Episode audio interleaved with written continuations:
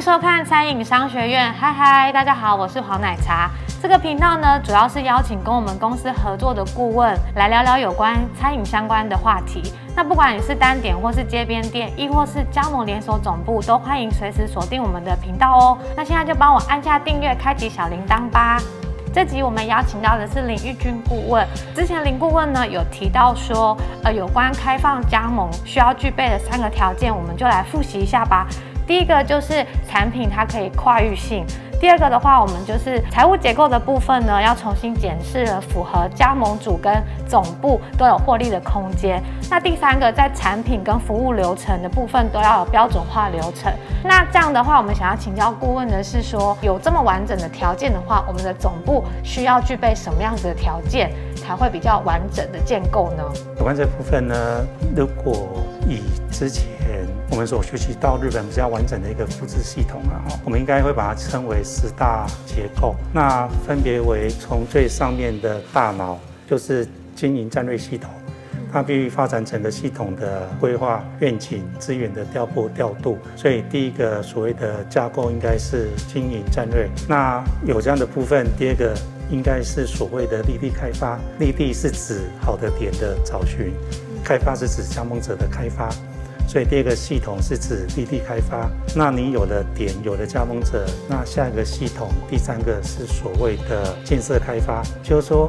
我们知道开一家店花最多钱的都是在装潢设备的部分，可是这个装潢是不是能满足我们的顾客，还是说你花太多钱，还是花不够钱，都蛮重要的。那设备决定之后我们的产能，因为我们都知道人工越来越贵，如果你没有适当的设备的产能或是动线的精准，可能就算你找到好点，在后面你的投资不当，你的设备你的操作低落。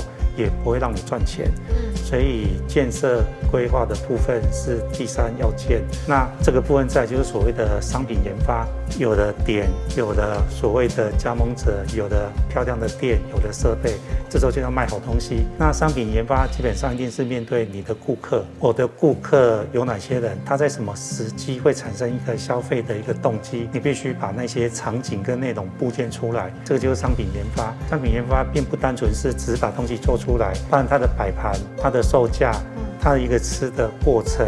它一个说菜的流程，这才让顾客达到无感的满意。这部分是第一线，那再来是所谓的服务的系统的部分。有了这些，可能在我们就是营运的那个发展。那我们都知道，一个好的东西复制下去，如何让它能变成一个自转性的，一直运作下去，这就要靠营运的功能。那一般在台湾目前营运都太偏重于督导。其实以所谓的加盟体系来讲，他在加盟里，他用短短的一两个月就把你的店 know how 复制开出。出去，他有很多的不足是正常。那我们怎么可以一直用所谓的督导来要求他呢？尤其他的付了钱给你，每个月可能还要买物料啊，或者缴权利金、管理费用。所以基本上营运发展蛮关键的是营运的督辅，督导在前，督导要紧跟。如果你只是督导，那其实是没意思。那不如我自己买本书来看就好了，因为事后不理嘛。那营运督辅完，再就是所谓人的本质。那这时候就是人资跟培训的一个系统。那人资培训系统呢，基本上你要找到对的人，给予那个适才。适用就要透过培训，这是那个教育的部分。好，那再来是所谓的行销企划，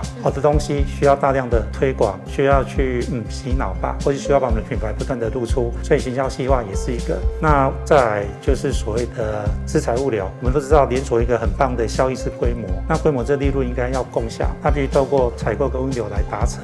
那最后两个就是比较是辅助的过程，一个是资讯管理，一个是财务会计，这是属于比较专业专门的部分。所以基本上一个。连锁要可长可久可大，基本上这十个的机能性应该是缺一不可的。听完顾问的分享呢，对于总部的建制呢有一些初步的了解。那对于十大系统呢，我们往后的影片呢也会更深入的举例，然后做一些讲解，让大家知道如何运用。